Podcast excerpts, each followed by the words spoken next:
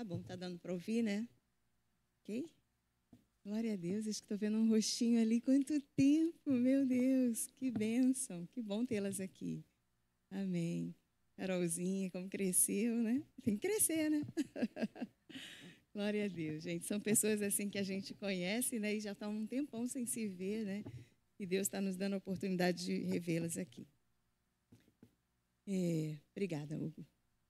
Então, deixa eu mudar aqui minha posição aqui das minhas colinhas, né? Minhas colas são grandes, gente.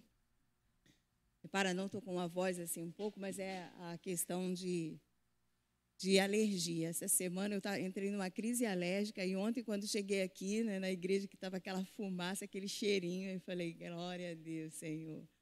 Mas eu louvo a Deus por essa fumaça, por esse cheirinho, porque está me empurrando para exercer a fé, mais do que tomar um antialérgico, né? Então, porque a palavra de Deus é fiel e verdadeira. Ele diz que ele levou sobre si as nossas enfermidades, as nossas dores. E é uma guerra constantemente a gente viver pela fé. E hoje, então, eu tenho uma palavra com um título, né, um pouco assim, meio estranho para algumas pessoas. Não sei se, se, a, se a Fernanda conseguiu aí dar uma boa imagem né, para esse título. É, espiritualmente uma santa, porém como mulher infeliz. Eu tinha até imaginado assim aquela mulher bem guerreira, bonitona, sabe, olhando no espelho e no espelho ela aparecendo aquela imagem meio abatida assim, sabe? Tinha pensado nisso, mas eu sei que às vezes a, a gente pensa uma coisa, mas as imagens que tem, né, não dá. Mas ficou ótimo, Fernanda, muito obrigada. Então é um, é um título meio esquisito, né? E eu espero não escandalizar ninguém aqui hoje com vocês, né?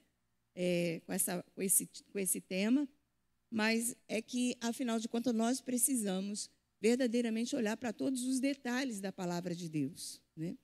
E Deus, ele, é, quando ele escreve a história de a nossa história, né, a história dos homens, ele conta não somente os pontos positivos dos personagens bíblicos, mas ele também joga no ventilador os pontos negativos. Exemplo disso é Davi. Né? Davi, quando ele, é, quando a Bíblia conta toda a história, a palavra de Deus ele conta também as vitórias de Davi, mas também conta o seu pecado. Quem não sabe aí da vida de, de Davi, né? Só não sabe quem não lê mesmo. E, e com Abigail também não foi diferente. Com Abigail, Deus também é, relata também aqui um ponto assim que a gente pode explorar aqui nessa história. E está em 1 Samuel, no primeiro livro de Samuel, no capítulo 25, versículo 41, que diz assim: Ela se levantou, inclinou-se com o rosto em terra e disse: Aqui está a sua serva, pronta para servi-los e lavar os pés dos servos de meu senhor. Vamos falar junto aqui o que ela falou? Aqui está a sua serva, pronta para servi-los e lavar os pés dos servos de meu senhor. É uma pergunta. Quantas aqui é, conhece a história de Abigail, que não conhece a história de Abigail, que não leu ainda a história de Abigail. Tem alguém ainda que não leu? Ok, então vou falar para vocês aqui. Não precisa ficar com vergonha, não, que é assim mesmo. É, Abigail é uma mulher né, é, do, do Antigo Testamento, e a Bíblia ela começa relatando a história dela, dizendo assim que é, Abigail era uma mulher bonita, inteligente, Olha, que aponta qualidades assim fantásticas que toda mulher quer, né? Beleza e inteligência. Mas tem um mas. Aí ele fala assim: mas ela era casada com Nabal, descendente de Caleb, ou seja, era, era da igreja, né? Vamos dizer, colocar entre aspas, né? Era crente, mas no entanto Nabal era rude e mau. Ele era um homem mau. Era um homem riquíssimo, né? muito rico, tinha grana mesmo, porque ele tinha uma fazenda, era um fazendeiro maravilhoso, né? tinha riquezas para dar e vender, mas, no entanto, ele era um homem mau. Ele tinha um coração mau. ele era grosseiro, né? Porque quando fala que ele era rude, está dizendo também que ele era um homem grosseiro, era um homem ruim. E aí, o que acontece? Num, um, um, tempo atrás, Davi tinha servido aos homens, aos servos desse, desse senhor Nabal. Tinha prestado é, serviço para ele, assim, gratuitamente, né? Hospedou os seus servos e deu tudo o que eles precisavam. E aí, no momento em que Davi está fugindo de Saul, né, é, de Saul, do rei, que estava o perseguindo, aí então, momento de, de fome, de necessidade, Davi estava passando próximo das terras de Nabal, e aí Davi manda é, pedir a Nabal né, que lhe concedesse para ele, para os seus homens, para os homens que estavam com ele, alimentos e hospedagem, alguma coisa assim. Tipo assim, né, retribuir o favor que, que Davi tinha, tinha lhe feito. Aí Nabal, quando escuta aquilo, Nabal simplesmente manda dizer: quem é Davi? Né? Ah, como é que é isso aí? Não, eu não vou aqui ficar é, pegar das minhas coisas e dar para esse homem. Tem muitos servos aí que fogem dos seus senhores. Porque ele sabia, provavelmente ele sabia que Davi estava em fuga, né, por conta de Saul. E aí ele simplesmente diz que não vai retribuir e não retribui mesmo. Davi, quando escuta aquela situação, quando escuta aquele, né, aquele recado, Davi, ele era um homem, segundo o coração de Deus, mas humanamente ele era sanguinário. Aí ele, o quê? Como é que é? Eu fiz o bem para esse camarada e ele me paga o mal com o bem? Então, pera lá. Aí ele arruma o seu exército ali, aquele bando de homens que estava com ele, e ele fala assim: vamos agora dar na casa de, de, de, de, Nabal e não vamos deixar sobrar nenhum menino pequeno. Vou matar todo mundo. Olha só como era Davi, viu? Mas Davi depois ele foi, né, se colocando na presença de Deus. Aí que acontece, um servo, quando ouviu, né, um servo de Nabal, correu e contou para Abigail. Quando Abigail soube daquilo, caramba, estamos ameaçados de morte, então vai, não vai sobrar ninguém, nem ela, nem ninguém, nem os filhos. Então, o que, que ela fez? Ela rapidamente foi na dispensa, pegou comida para dar e vender e mandou ir à frente. Né? Mandou uns servos lá ir à frente, correndo para encontrar com Davi. E ela seguiu também aquilo lá. E naquele momento, quando Nabal vai e pergunta alguma coisa, ele, ela não fala nada. Ela fica de boca calada e vai correndo ao encontro de Davi. E aí fez com que a comida chegasse primeiro, né, tipo para aplacar a ira, e daqui um pouquinho ela se ajoelha diante de Davi e ela fala: "Seja minha a culpa de tudo isso, porque eu não ouvi quando eu não vi quando o teu servo foi lá. E não deis ouvido a Nabal, né? E aí ela começa a falar: Nabal é um homem louco, conforme o seu nome. E ela então ela faz toda uma negociação ali mas é, você percebe que é uma negociação espiritual. Porque ela sabia também que havia sobre a, sobre a vida de Davi uma promessa de que ele seria o rei. Deus, inclusive, já havia ungido, porque a unção ele recebeu antes mesmo que ele chegasse ao reinado. E aí ele, ela fala assim: que quando você chegar lá como rei, é, Davi, que não seja tomado das suas mãos conta desse sangue inocente. E que você não seja considerado diante de Deus aquele que julga as suas próprias causas. Deixa nas mãos de Deus. E não é diferente para nós, a igreja, porque lá em Romanos diz que nós não devemos vingar, mas deixar Deus vingar por nós. Porque pertence ao Senhor a vingança. Então, quando levantar alguma coisa contra você, um disse-me-disse, ou qualquer conflito, não vá se justificar. Só se Deus te permitir te mandar. Do contrário, deixa Deus agir por você. E ela então estava trazendo Davi a, a, razão ali naquele momento. E Davi então, opa, se aplaca. E aí daqui um pouquinho ela fala assim: olha, é, mas que, que, que seja como, é, que venha o castigo sobre todos aqueles que se levantarem contra ti, que seja assim também com Nabal. E depois ela fala assim: Mas quando tu chegares ao teu reino, né, quando tu estiveres lá dentro, fores abençoado pelo Senhor, lembra-te de mim. Então, olha, a gente vai ver o que, que ela está fazendo aí nesse momento. Mas aí o que acontece? Aí, né, opa, Davi então aplacou toda a sua ira, ficou bem, fez as pazes, deixou de ir lá, não foi, comeu lá a comidinha, né, ficou tranquilo e calmo. E cada um foi para sua casa, ela voltou para sua casa. Quando ela chega em casa, o seu marido está lá, ó, bebão lá, sabe? Com a cara cheia, fazendo maior festança. Sabe aquele tipo de homem que faz as coisas, nem fala com a mulher, nem comunica com a mulher? Eu que mando mesmo, né? Então, não tem que pedir autorização nenhuma, e não tem mesmo que pedir, mas também nem comunica, nem fala com a mulher, é assim? E aí o que ela fez? Ela ficou caladinha, não falou nada, deixou ele lá beber, fazer tudo o que ele quis. No dia seguinte, a Bíblia fala que quando passou aquela, aquele porre né, do vinho, aí, gente, não sei nem se essa palavra é um palavrão, é? Não é não, né? Será? Que eu estou falando aqui em público, né, de repente. Aí, é, depois que passou aquele, né, do, do vinho, aí ela foi lá e contou tudo. Aí ele, ó, ficou assim, teve um, um, né, uma parada assim, e poucos dias depois Deus fulminou com ele e ele morreu. A notícia chegou a Davi. Aí o que, que Davi fez? Opa, mandou lá uns servos e mandou chamá-la para ser a sua esposa. Olha, que coisa maravilhosa, gente. Sair de um, um marido loucão, Nabal, e ir para um rei o futuro rei, que ele ainda não era o rei, mas era um futuro rei. Se ele era o futuro rei, ele, ela seria o quê? Rainha. Ela seria o quê? Rainha. Só pouca gente, só essa galera daqui que sabe. gente, seria rainha. Meu Deus, será rainha. Que coisa maravilhosa. Mas aqui, nessa declaração dela, fica claro o quê? Fica claro a sua baixa autoestima. Fica claro o quanto ela realmente, sabe, estava ali machucada por esse Nabal.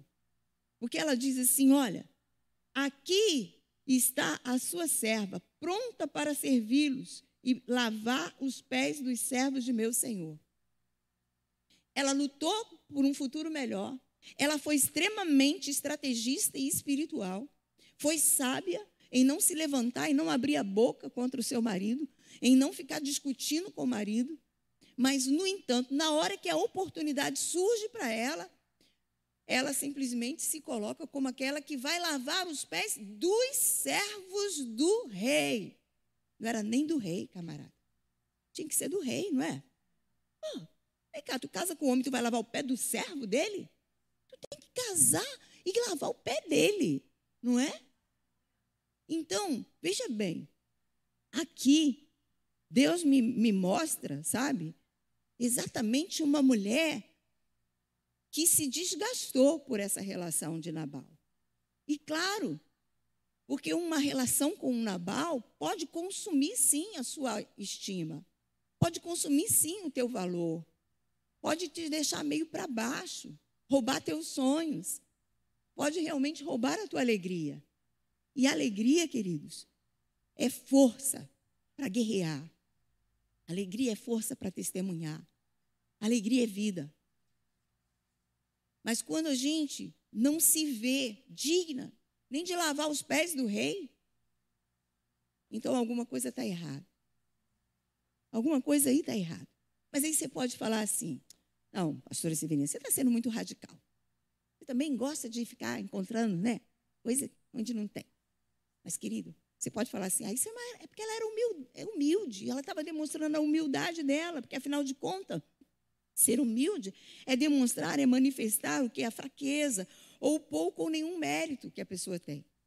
Mas olha, em Romanos, capítulo 12, 3, eu encontro uma boa definição para a humildade. Ele diz lá em Romanos 12, 3, diz assim: Por isso, pela graça me foi dada, digo a todos vocês, ninguém tenha de si mesmo um conceito mais elevado do que deve ter, mas, ao contrário, tenha um conceito equilibrado, de acordo com a medida da fé que Deus lhe concedeu. Então, eu não vou me engrandecer, eu não vou achar que o que eu faço é pelo meu mérito, é pelo que eu sei. A gente precisa depender de Deus em tudo. A palavra mesmo fala em Provérbios: não te estribes, ou seja, não se apoie no teu próprio entendimento, mas no Senhor. Então não é na tua força que você vai se apoiar. Mas alguém que é humilde não se rebaixa. Alguém que é humilde não abre mão da sua posição, da posição que, que está sendo lhe dada. Alguém que é humilde também não deixa ninguém pisar na sua cabeça. Uma mulher que é humilde, ela não vai deixar que Nabal esteja destruindo e roubando a sua alegria. Mas é claro, queridos, que existe o quê? Vários nabais na vida da gente. Não é só o marido, mas muitas vezes pode ser o quê? Pai, a mãe, pode ser o patrão, pode ser o filho, pode ser um líder, pode ser um pastor. Eu já tive pastores nabais. Pode ser, sabe, qualquer pessoa na, na, no relacionamento que sempre te trata com violência. E violência não é só tapa. Violência, muitas vezes, são palavras, são atitudes que não te dá o lugar de humano. Muito pelo contrário, que te tira o lugar de humano. E aí, para para perguntar. Essa mulher que foi um grande exemplo de intercessão, onde ficou a história dela? Porque a história continua. Davi chegou ao reino. Davi se tornou rei. E um rei poderosíssimo. Mas cadê a sua rainha? Ela poderia, a história de Abigail poderia continuar como a rainha de Israel. Mas você não escuta mais nada a respeito de Abigail. Você não ouve mais nada a respeito de Abigail. Isso não te intriga? Isso para mim me intriga. E o que Deus quer hoje, aqui nessa noite, é alinhar os nossos corações ao nosso espírito. Porque nós não podemos espiritualmente ser santa, ser forte, ser guerreira, mas como mulher, ser uma mulher infeliz. Nós precisamos ser mulheres alegres, cheias de forças. Porque quando somos mulheres alegres e cheias de força, nós testemunhamos muito mais, nós produzimos muito mais. Mas se não há alegria, não há produção de vida. Eu vou começar a dar uma olhadinha aqui para a escola, senão o tempo vai voar. E onde é que está? Onde parou a história de Abigail? E você acha que ela foi feliz no casamento com com Davi? Porque a mulher, a Bíblia já. Olha, para Deus falar que a mulher era bonita. Que ele, ele fala aqui, olha, olha no começo, minha Bíblia está enganada. Diz aqui, ó, a, a, a, é, 1 Samuel 25, 3. Diz aqui: o nome de sua mulher era Abigail, mulher inteligente e bonita. Opa! E você acha que essa mulher inteligente e bonita foi feliz? Num casamento que teve várias outras mulheres? Não. Porque o mesmo capítulo termina dizendo que ela foi recolhida como esposa de Davi, mas diz logo no finalzinho que ele tomou para si outra mulher. Ó, a gente sabe muito bem. Adultério, aliás, não era adultério aqui, né? Não era. E naquela época aceitava-se a poligamia. Ah, aí você fala assim: Deus tolerava a poligamia? Tolerava. Deus nunca aceitou a poligamia. Ele tolerava, até porque era um tempo de guerra, onde se morria muitos homens e tinham poucas mulheres. Então, era contentar-se com um para dez. Né? Coisa diferente hoje. Coisa diferente. Por isso, mulher de Deus não precisa subir um monte pedindo para Deus dar o marido da outra. Porque tem isso. É isso, não precisa, não precisa. E aí a gente vê essa história, essa rainha, essa mulher bonita, que ela deveria se destacar. Eu penso que ela deveria se destacar como a rainha no reino de Israel. Mas quem é que se destaca? A mulher lá que ele pegou em adultério, Davi. Que foi Betseba, né? Aí vem uma outra mulher bonitona, ele vai lá, chama, daqui um pouquinho foi o rei, foi o filho dessa mulher, não foi nem o filho de Abigail. Também nem, nem se sabe, nem se fala mais se Abigail teve filhos com Davi ou não. Então, olha como é que ficou essa história. E aí eu entendo perfeitamente que Deus quer alinhar o nosso coração com o nosso espírito. No espírito nós precisamos ser fortes, sim, mas como mulher nós também precisamos ser mulheres felizes, Precisamos ser mulheres que está para além da aparência, mas que espiritualmente e que é, no nosso íntimo nós estejamos felizes e bem conosco mesmo. Então, é, deixa eu ver aqui que eu acho que eu já pulei, já passei aqui bastante coisa aqui. E eu quero também dizer para você que uma coisa que é muito importante, você não colocar a sua expectativa no casamento. Casamento não é paraíso eterno, tá? Não é paraíso eterno. Casar-se com um crente também não é certificado de felicidade. Afinal, são dois seres humanos imperfeitos e em desenvolvimento. Então, são coisas que a gente precisa também entender. Essa história também ela vai nos colocando em algumas entrelinhas aqui para a gente poder entender isso. Mas veja bem, não estou fazendo aqui uma oposição ao casamento, e sim uma oposição à infelicidade conjugal, à infelicidade pessoal. Então, nós precisamos sim ser mulheres casadas. Muitas mulheres querem se casar. Ótimo, maravilha, vai. A própria palavra diz se você que melhor é ficar solteira. Mas se não, não aguenta, case-se. E a Bíblia nos orienta que precisamos ser pessoas casadas e felizes também. Porque Deus não é feliz quando, sua, quando suas filhas estão infelizes. Então nós precisamos ter também atitudes espirituais onde a gente possa conquistar essa felicidade. Porque essa felicidade não está no casamento em si. Muitas mulheres colocam toda a sua expectativa num casamento e casa-se com um homem perfeito, porque tem algum perfeito por aí? Se alguém achou, me fala que eu troco. né?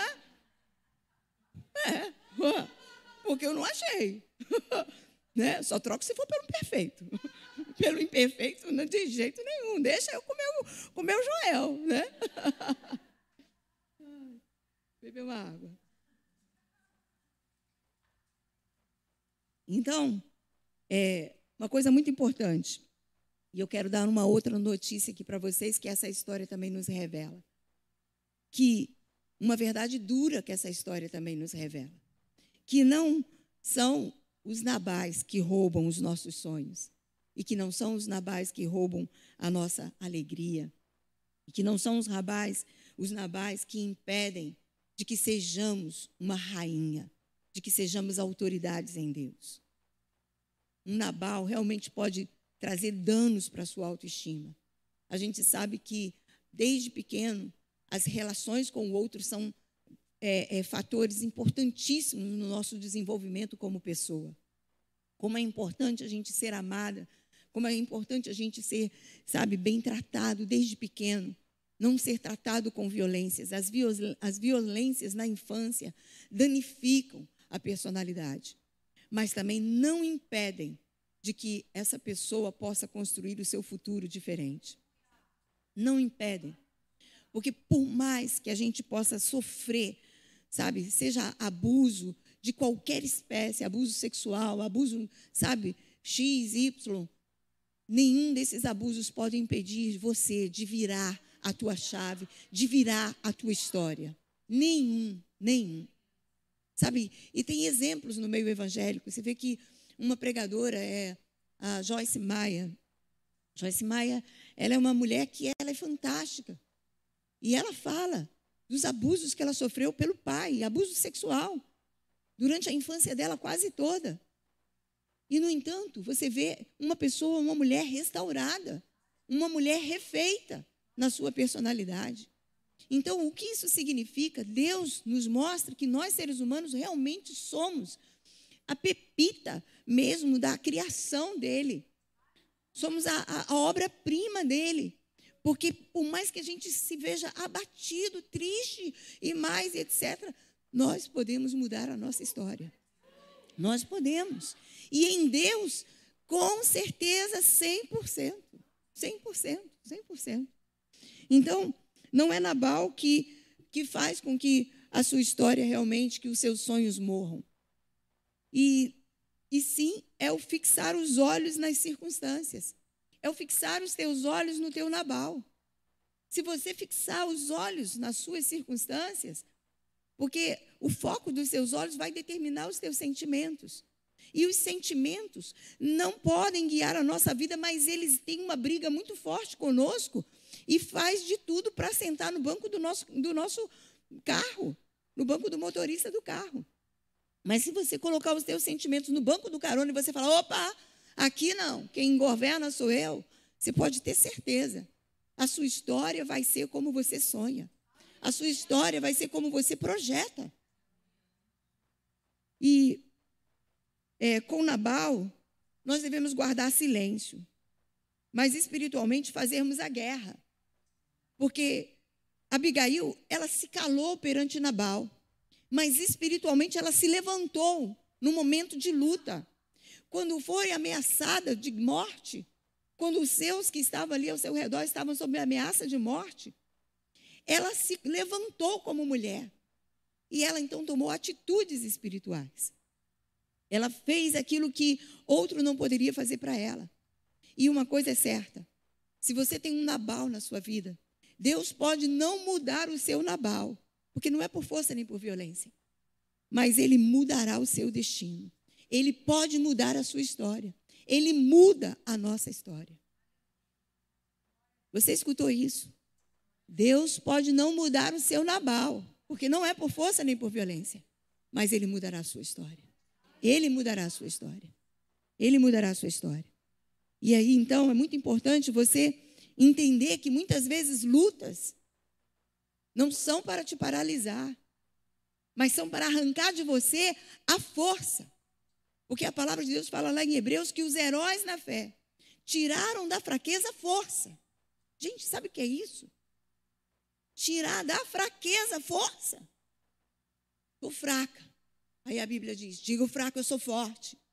Não estou aguentando. E Deus diz: vai, que eu fortaleço o fraco. Eu fortaleço aquele que já está, sabe, moribundo.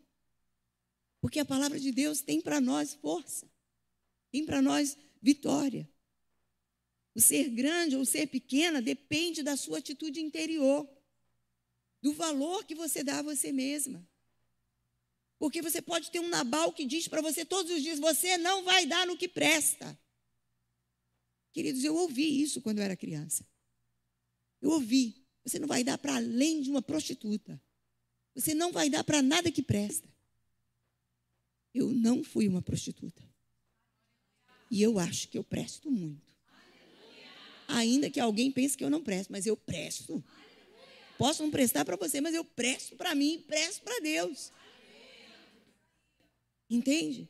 Até o meu nome, que eu não gostava do meu nome, um dia eu peguei uma caneta, um papel, escrevi meu nome foi muitas vezes, muitas vezes. Falei: esse é o meu nome, não vou mudar. E depois eu descobri que Severina de Severa, severa nas coisas de Deus, violenta para o inferno, mas eficaz no mundo espiritual. Entende? É assim que a gente precisa se ver. Como que você se vê?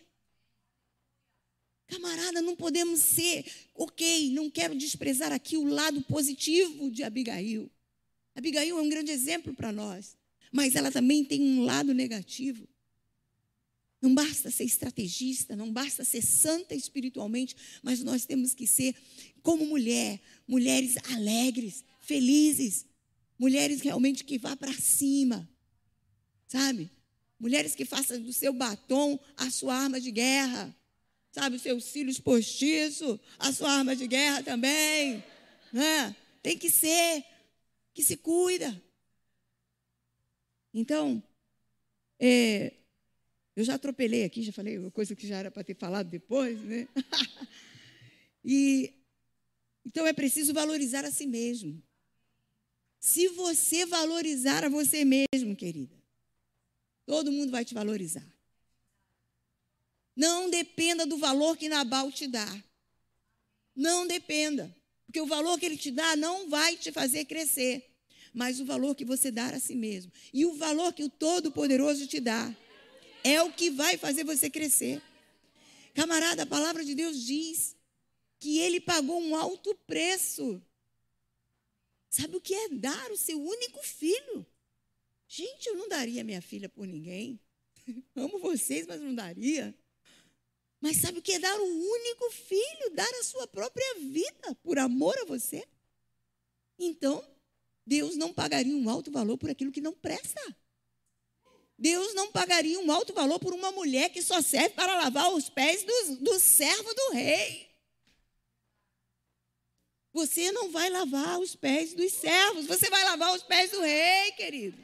E que seja o teu rei, o rei dos reis. Mas também faça do teu, do teu Nabal um rei. Porque a mulher também pode transformar o seu Nabal. Pode, pode, com jeitinho pode. É. Isso, glória a Deus. E valorizar a si mesmo não é uma questão de como você se sente, e sim do que você decide em relação a você mesma. É decidir amar a si mesma, se tratar bem, independente dos sentimentos. Querido, porque às vezes as circunstâncias nos rouba tanto a energia que a gente fica esperando encontrar valor em alguma coisa. Vou passar uns minutinhos aí, tá, gente? Vou fazer que nem o pastor, né? Vou passar uns cinco minutinhos. Quem me dá aí cinco minutos? Aí um, ó, cinco, dez, quinze. Ele fez assim. Eu aprendi logo, eu sou fiel. então, nós mulheres não podemos nos ocupar somente com a aparência. Precisamos cuidar de nós mesmas por dentro. Lá em 1 Pedro, lá em 1 Pedro, capítulo 3, 3 e 4, vou ler aqui rapidinho, para ganhar tempo, diz assim: A beleza de vocês não se deve estar nos enfeites exteriores, como cabelos trançados, de joias de ouro ou roupas finas. Ao contrário, esteja no ser interior, que não, que não perece. Beleza demonstrada num espírito dócil e tranquilo, o que é de grande valor para Deus. Nós estamos vivendo um tempo em que nós mulheres valorizamos muito o exterior. Nos preocupamos muito. Não, a Bíblia não condena você passar um batom, passar uma maquiagem, colocar cílios postiços, fazer sobrancelha definitiva.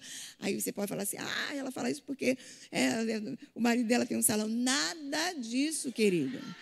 Nada disso. Falo isso baseado na palavra de Deus. Eu não prego aqui psicologia, eu não prego aqui nada além, nem a minha própria experiência, eu prego aquilo que a palavra fala. Porque o que a palavra fala é autoridade, é a verdade. Ele está dizendo: olha, não seja o teu enfeite isso, mas ele não está dizendo que está contra isso. Faça tudo isso. Se cuide, male, faça tudo que você precisar para ficar bonitona. Mas ele está dizendo: olha, a se ocupe com a beleza interior que não perece, beleza demonstrada num espírito dócil e tranquilo, o que é de grande valor para Deus. Porque uma mulher muito bonita, toda no string, falando, gritando e dizendo, e falando palavrão, e falando, ah, perdendo a cabeça. Ih, filho, não adianta. Não deixa o homem, sabe, babando. Não deixa. Muito pelo contrário, vai deixar ele raivoso, mais Nabal ainda mais Nabal. Então, e essa beleza interior, esse cuidado consigo mesmo, esse despertar espiritualmente, é o que atrai, é o que segura. Sabe? Pergunta, ah, como é que você segura o teu marido? É, com a beleza? Beleza passa, filho. Beleza passa. Tudo cai. Né? Cai peito. Cai, cai tudo. Cai. Ah, eu já estou caindo aqui assim, as bochechas. Você estava olhando. Ai, meu Deus. Fazer o quê? Cai. Mas o que segura? É um espírito dócil. Sabe? É mansidão, é amor, é bom trato. Você vê que Abigail, ela, opa, se calou na hora que tinha que calar. Foi lá, deixou passar o, sabe, o efeito, mas falou na hora certa. Temos que aprender com os acertos, mas também temos que aprender com os erros. Não é? Então, não reclame das lutas. Aquela luta, aquele, aquela ameaça de morte para Abigail foi um divisor de águas. Se você está passando por lutas, as suas lutas podem ser um divisor de água. Só vai depender por onde você vai, sabe? Canalizar a tua força. Se você vai canalizar para a briga, para o confronto, para o conflito, ou você vai, você vai canalizar espiritualmente para a guerra, para o confronto, sim, para o conflito contra Satanás. Porque a palavra de Deus diz que a nossa luta não é contra carne nem sangue. A tua luta não é contra Nabal. A tua luta é contra Satanás, é contra os principados, potestades, hostes espirituais da maldade nas regiões celestiais. Então não guerreie na carne. Se guerrear na carne é morte espiritual. Se guerrear na carne, você vai perecer. Você vai ficar rodando no deserto 40 anos, um casamento infeliz 40 anos. sabe? Então, Abigail alcançou o futuro melhor. Porém, sua autoestima não deixou ela ser a rainha do rei. E aí, para eu economizar aqui, tinha algumas coisas mais para falar. Eu vou entrar na conclusão. E aí, na conclusão, tem algumas dicas. Para as solteiras, aquelas que querem casar. Uhul, fala aí. Ei. E para as casadas. Uhul, né? Para as casadas. Uhul, glória a Deus. E se você não tem marido, se também não quer marido também, fica tranquila, mas às vezes a gente não tem marido, mas tem um Nabal na vida. Porque Nabal não é só o marido. Né? Então, para as, para as solteiras, como não se casar com um Nabal, uma vez que não há estrela na testa? Não tem aquela estrelinha falando assim, esse é Nabal. Esse não é Nabal. Não tem. Não tem. Né? Que pena, deveria ter. Né? Mas existem alguns sinais importantes. Primeiro, lá em Coríntios capítulo 6, versículo 14, diz: Não se ponham em julgo desigual, pois quem tem, pois que tem em comum a justiça e a maldade, ou a comunhão, ou, ou, ou, ou que pode ter comunhão entre a luz e as trevas. Então, não se case com um descrente. Ah, mas na igreja não tem ninguém para casar comigo. Tem sim, é só você orar. Porque se não tiver aqui, Deus vai trazer. Entendeu? Entendeu? É crer. Tem. Tem sim, irmãos. Já estou há alguns anos aí no Evangelho, sabe? E, e, aliás, até é meu exemplo, né? Eu morava em Brasília, Joel morava no Rio de Janeiro. Aí fomos num congresso lá na Lagoinha. Ó, ó, ó, o que, que Deus fez? Maravilha. Então, minha filha, vai ser no congresso, vai ser no que for. Mas se coloque nessa vigilância. Não se engane esperando perfeição. Só porque ele é crente, Conflitos existem em todos os relacionamentos. Também não vá com muita sede no pote. Perfeito. É de Deus. Não vai com muita sede no pote. Porque vocês dois são seres imperfeitos em estado de desenvolvimento. Então, tenha cautela. Observe como ele trata a sua mãe. Olha, antes de casar. Observe como ele trata a mãe. Ah, mas ele não tem mãe. Ele foi criada pela avó, ou por alguém, por uma tia. Veja como ele trata essa cuidadora. Porque como ele trata a mãe, ele vai te tratar, você pode ter certeza. É. Se ele for indiferente com a mãe, ele vai ser indiferente com você. Mais cedo ou mais tarde, mas vai. Sabe? Se ele for daquele estúpido com a mãe, oi, você quer? Vai ser. Então a gente tem que ter cuidado. Tá? São dicas. Não vai, não, porque isso é Nabal. Observe como ele trata a mãe, tá? Veja se ele é trabalhador. Olha, o pastor falou até isso essa semana. Né? Se pensa no futuro, que planos tem para o futuro. Olha, queridas, a riqueza não é algo a desprezar, mas também não é sinônimo de felicidade. Porém, um homem preguiçoso, ou que busca na sorte, somente os, ou que busca a sorte nos jogos, é sinal de um futuro infeliz. Então, muita cautela. É preguiçoso, não trabalha, não gosta de trabalhar, e só. Não, não, não, não, não. É Nabal. É Nabal. Se no namoro é muito ciumento, quer controlar suas vestes, quer controlar o cabelo, quer controlar até o teu trabalho. Conheço uma mulher que uma, se, se, uniu assim com. começou a namorar. Aí falou: não, ó, ela era cabeleireira. E ele falou assim: não, não quero mais que você atenda homens. Pode, pode até trabalhar, mas não atende mais homens, não, só mulheres. E ela foi. Ah, é, é, aí vai. Daqui um pouquinho, era Nabal. Era Nabal. então, meu filho, ó, essas coisas aí depois no, no casamento se torna uma opressão. Opressão. Sabe? O Espírito de Deus, ele produz liberdade. O, quem ama não aprisiona. Quem ama não aprisiona. Tem até uma frase, eu achei muito bonita, sabe essa frase? É de um, de um monge, não sei o nome dele não, que ele tem aqueles nomes, aquele, né, aqueles nomes esquisitos lá, mas ele fala assim, não podemos é, fazer gaiolas para aqueles pássaros que nos vêm voluntariamente. Gente, nunca mais esqueci, maravilhoso. Isso serve para o homem quanto para a mulher. Nós não podemos ser aquela mulher ciumenta, é, é claro que às vezes a gente né, até faz assim uma pontinha, né, para dar ele aquela bola, mas aquela ciumeira toda, não, de jeito nenhum, de jeito nenhum, filho. Não, aquela possessão, sai fora.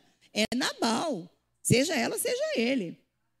Se ele não quer também esperar o casamento para o sexo, cuidado.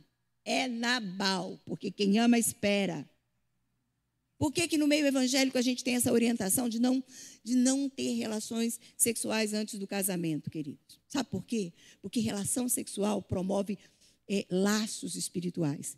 Então, às vezes, se enlaça espiritualmente, fica preso por causa da, da, da, do, do, sexo, e aí a, a, os sinais vão acontecendo, sabe? O, a, aquela, aquele, aquele pisca-pisca vai dizendo, é Nabal, é Nabal, mas você já está tão enlaçado sexualmente que pronto, acaba casando. E aí?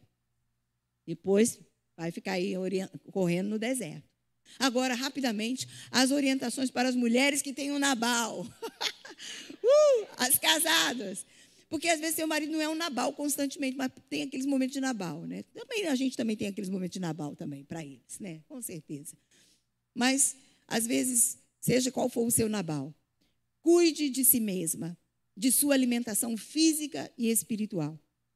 Não entre na competitividade da aparência, mas cuide-se ao ponto de sentir-se bem consigo mesma.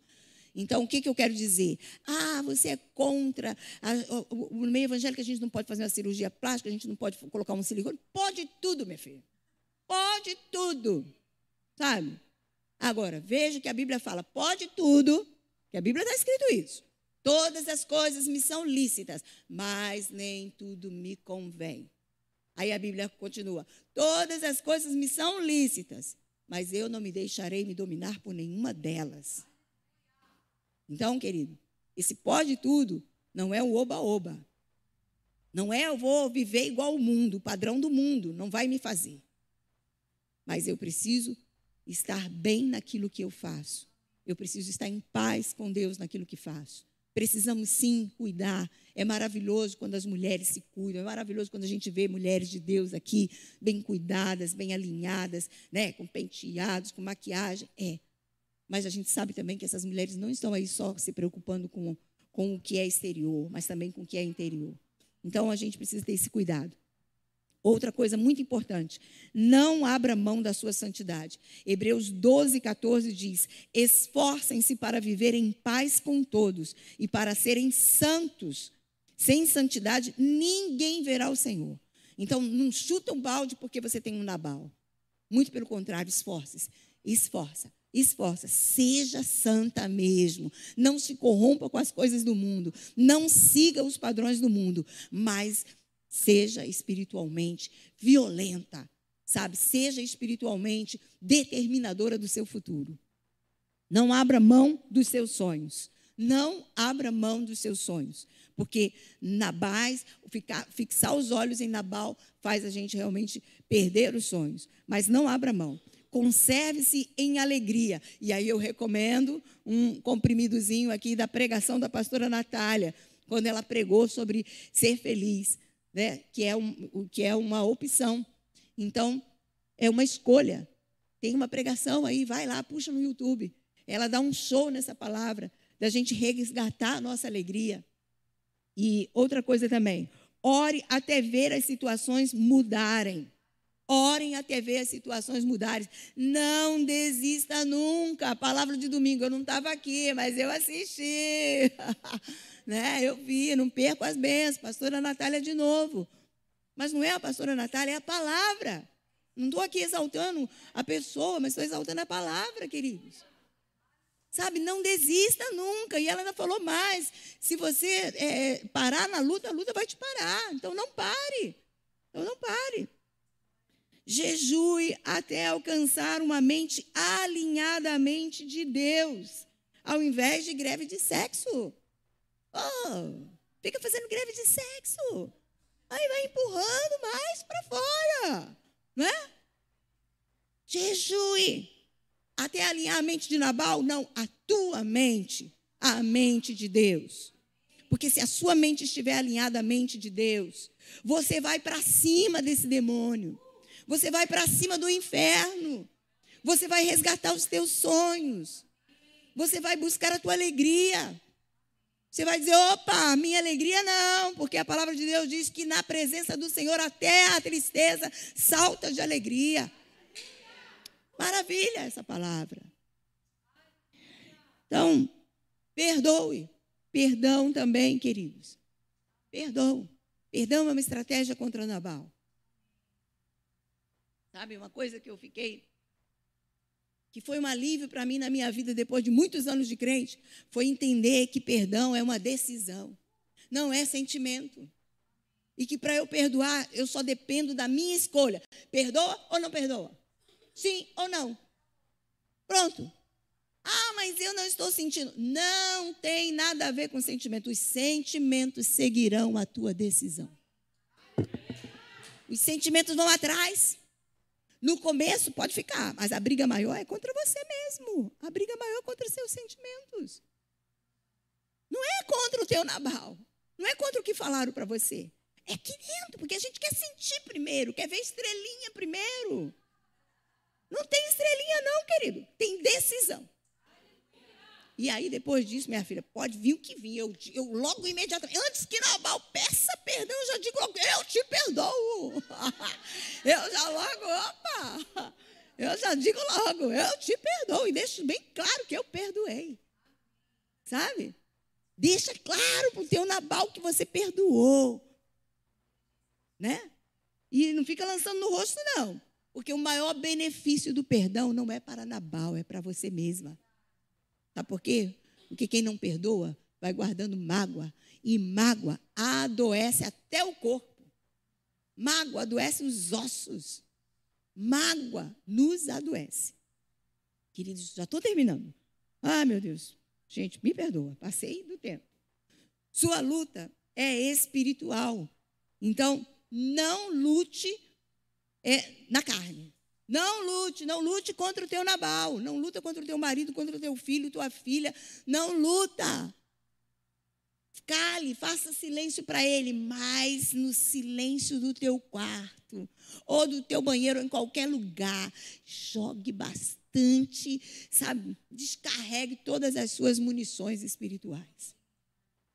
Se você não tiver força, faz aquilo que Deus fez comigo. Uma vez eu me lembro que eu estava passando por uma luta, irmãos, uma luta processo de luto, luto mesmo, era luto de luto, de perda. E aí eu me lembro que cheguei assim para Deus e falei assim, ai, eu estou tão fraca hoje. Aí o Espírito de Deus falou assim para mim, assim, o que a minha palavra diz? Aí eu, ah, diga o fraco, eu sou forte. Aí eu, eu sou forte, eu sou forte, eu sou forte. Aí comecei, fiquei, eu sou forte, eu sou forte, porque no Senhor eu sou forte, eu sou forte. E daqui um pouquinho a força veio. E a força veio, se manifestou. Porque eu não estava falando pensamentos positivos. Eu não estava reproduzindo pensamentos positivos. Eu já fui daquela seita que fica, ah, oh, muito obrigado, muito obrigado, eu sou de Deus. Eu sou... Não, não falava que era de Deus, falava assim, ah, eu sou muito inteligente, sou muito inteligente. Ficava horas ali, ficava falando aquilo. Eu já fui dessa seita, gente. Era pensamento positivo. Pensamento positivo não muda nada, mas sabe o que muda? Jesus, a palavra dele. A palavra de Deus muda, muda mesmo, muda. Então, a luta espiritual. Outra coisa, seu posicionamento espiritual determinará o futuro de sua casa e o seu próprio futuro. Aí, mais uma dica, a pregação do Hugo. Um dia desse aí tem uma pregação do Hugo aí que ele falou sobre o posicionamento espiritual. Ouça essa pregação. Faça a obra de Deus. Salve vidas da morte espiritual. Não deixe de fazer a obra de Deus por conta das suas lutas. Porque muitas vezes as lutas dizem para a gente: fica quietinha, não fala nada, não. Que autoridade você tem para falar? Olha a luta que você está passando. Ah, mas é mesmo em meio à luta que a gente levanta, porque a gente não vai falar de nós, nós estamos falando da palavra. Seja o silêncio a tua, seja o silêncio a tua força e a oração a tua arma. Isso já falamos. Seja o silêncio a tua força e a oração a tua arma. Não abra boca na sua ira. Nabal com Nabal da confusão. Se você fala, se você grita daqui, ele grita de lá, pronto, confusão armada. O que, que a palavra de Deus fala? Efésios 4, 29 e 30. Estou acabando, gente. Não saia da vossa boca nenhuma palavra torpe, mas só a que for boa para promover a edificação para que dê graças ao que a ouvem. E não entristeçais o Espírito Santo de Deus, no qual estáis selados para o dia da redenção. Tiago 1,20 diz: A ira do homem não produz a justiça de Deus. Você, com toda a sua ira, mulher, porque a circunstância muitas vezes nos ira mesmo. Ah, não somos perfeitos. Não somos mesmo. A gente vai ficar irada. A gente vai ficar soltando fogo pelas narinas. Mas a gente engole aquele fogo de novo. Porque a gente sabe que a nossa ira não vai produzir a justiça de Deus. Não adianta, ah, mas eu colocar a mão na cintura. Nada disso não vai produzir a ira de Deus. O teu silêncio e a tua oração vai ser muito mais eficaz do que as reclamações e as esperneações. E tem mulheres que às vezes qualquer coisinha, ah, ah alto lá. Aí depois ainda fala para o psicólogo, ah, é crise de ansiedade. Eu, ah, ah, é histerismo. Histerismo. É, é. é uma vez um, uma amiga me ligou, ah, eu tive uma crise de ansiedade. Aí eu falei, é, como é que foi essa crise? Aí ela falando, falando, falando, ah, isso aí não é ansiedade, não, isso é histerismo, filha. Isso é falta de peia. Sua mãe deveria te dar umas boas, sabe? Quando você era menor. Eu tinha essa liberdade, né? Aí falei. Aí falei. É, me ligou? Me ligou. É, eu queria ver. E logo fiquei. Eclesiastes 8,5 diz assim: Quem guardar o mandamento não experimentará nenhum mal, e o coração do sábio discernirá o tempo e o modo. Queridos, o coração da mulher sábia vai discernir o tempo, o tempo de falar, vai discernir o modo, como falar, vai discernir, vai discernir. Ah, não estou discernindo nada. Então falta mais. Oração, meditação na palavra, é o que está faltando. É o que está faltando. Então, outra coisa muito importante, eu preciso, desculpa, ultrapassei bastante aqui o horário, mas não podia sair daqui sem dar essa palavra toda, porque Deus já tinha me entregado essa palavra já, umas, já uns dias aí atrás. Aí, quando a pastora me chamou, eu falei: não posso mais dizer não, né? Eu tenho que entregar. Então, não exponha o teu Nabal. Tem mulheres, querido, que vive falando todos os defeitos do seu marido. Fala todo, expõe tudo. Mas não larga. Quem é que perde o respeito? É o Nabal? É a mulher. É a mulher que perde o respeito. Que a tua amiga vai olhar como para você? Hã? Fala. Fala mal. Ah, marido dela. Mas não larga. Perde todo o respeito. Não fale mal dele, não. Deixe ele acreditar que ele é o melhor dos melhores. Mas faça a sua guerra espiritual. Faça a sua guerra espiritual, porque quem guerreia espiritualmente, Deus dá a vitória. Deus dá a vitória. Então, toda exposição seja para Deus e, ou no momento certo, como foi para, como foi para Abigail. Que Abigail também não ocultou diante do rei o, o erro de Nabal. Mas ali, naquele momento certo, ela falou. Então, eu queria aqui, só nesse momento, convidar você a fazer um pacto de relacionamento com você mesma. Ok? Pode ser? E nesse pacto, eu vou falar aqui algumas frases, eu gostaria que você repetisse. Eu vou ler primeiro essas frases aqui, depois você vai repetir. Se você concordar. Se você não concordar, é sinal que você está precisando rever como é que está o seu interior. E não desista de você mesmo. Busque ao Senhor. Deus vai te dar força para você se tornar numa, sabe, autoridade espiritual, numa mulher bonita e inteligente, que você já é. Você tem a sua beleza. Cada uma de nós temos a nossa beleza. O problema é quando fica comparando, sabe? Se eu quiser me comparar aqui com as mais novas, meu Deus do céu, não dá. E nem com as mais velhas. Eu vou me comparar comigo mesmo, né? Com o que Deus fez para mim. Então, faça um pacto com você mesmo. Você vai dizer para você mesmo: eu vou me amar e me aceitar incondicionalmente. Já parou para pensar? Você está dizendo: eu vou me amar e me aceitar incondicionalmente. Pode repetir? Eu vou me amar e me aceitar incondicionalmente.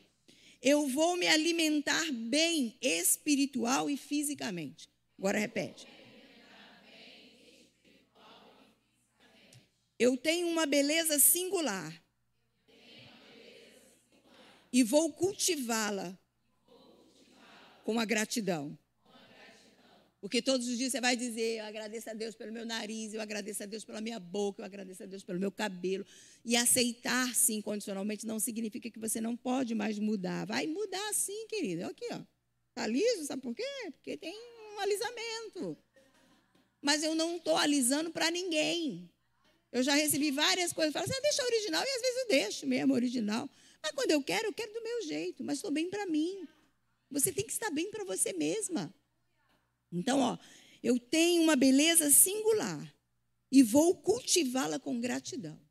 Pode repetir? Eu tenho uma beleza singular e vou cultivá-la com gratidão. Eu vou cuidar do meu corpo dentro do meu padrão. Porque você vai ser aquilo que você quer ser. Não é o que os modelos do mundo impõem para você. Tá certo? Mas cuide também do seu corpo. Não deixe que a falta de alegria nos seus relacionamentos roube de você esse cuidado. Vou brilhar como autoridade espiritual no Senhor. Vou brilhar como autoridade espiritual no Senhor. Não deixarei ninguém me desprezar. Sempre lembrarei que minha luta é espiritual. Então, repetindo, não deixarei ninguém me desprezar. Sempre lembrarei que a minha luta é espiritual. Amém.